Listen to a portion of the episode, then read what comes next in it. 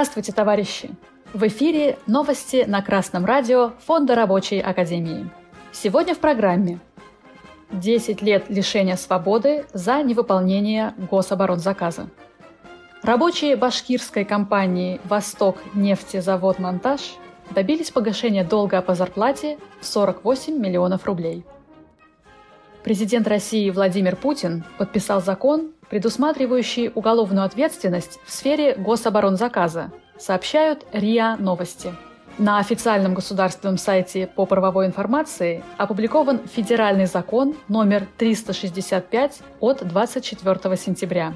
Он предусматривает до 10 лет лишения свободы, если государству причинен ущерб в размере от 5% цены заказа. За уклонение от заключения гособоронзаказа предусмотрено до 8 лет лишения свободы.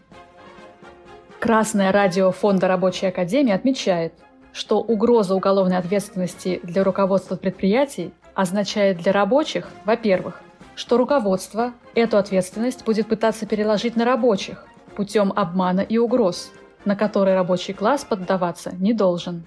Но, во-вторых, это означает новые возможности для борьбы рабочих за улучшение условий своего труда – ведь качественное и своевременное выполнение гособоронзаказа предполагает нормальное состояние сил и средств производства.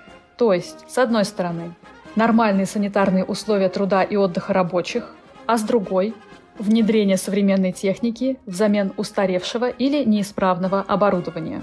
Вместо этого руководители предприятий часто предпочитают тратить выручку в основном на денежное поощрение самих руководителей – и в условиях военного времени это недопустимо. Только рабочие наиболее полно заинтересованы в том, чтобы навести порядок на предприятиях. Для этого нужно уметь коллективно выставлять требования, поддерживать их коллективными действиями, привлекать на свою сторону государственные органы. Мы рекомендуем слушателям ознакомиться с опытом авиадиспетчеров, которым по закону запрещено бастовать, но они неоднократно и творчески находили вполне законные способы коллективного воздействия на администрацию. Эту информацию можно найти на сайте Фонда Рабочей Академии. Не беспорядки, а только организованные действия помогут рабочим развивать производство и поддерживать фронт. На официальном сайте Гоструда появилось сообщение – в Башкирии более 1800 работников публичного акционерного общества «Восток нефтезавод Монтаж» добились выплаты долгов по заработной плате общей суммой более 48 миллионов рублей.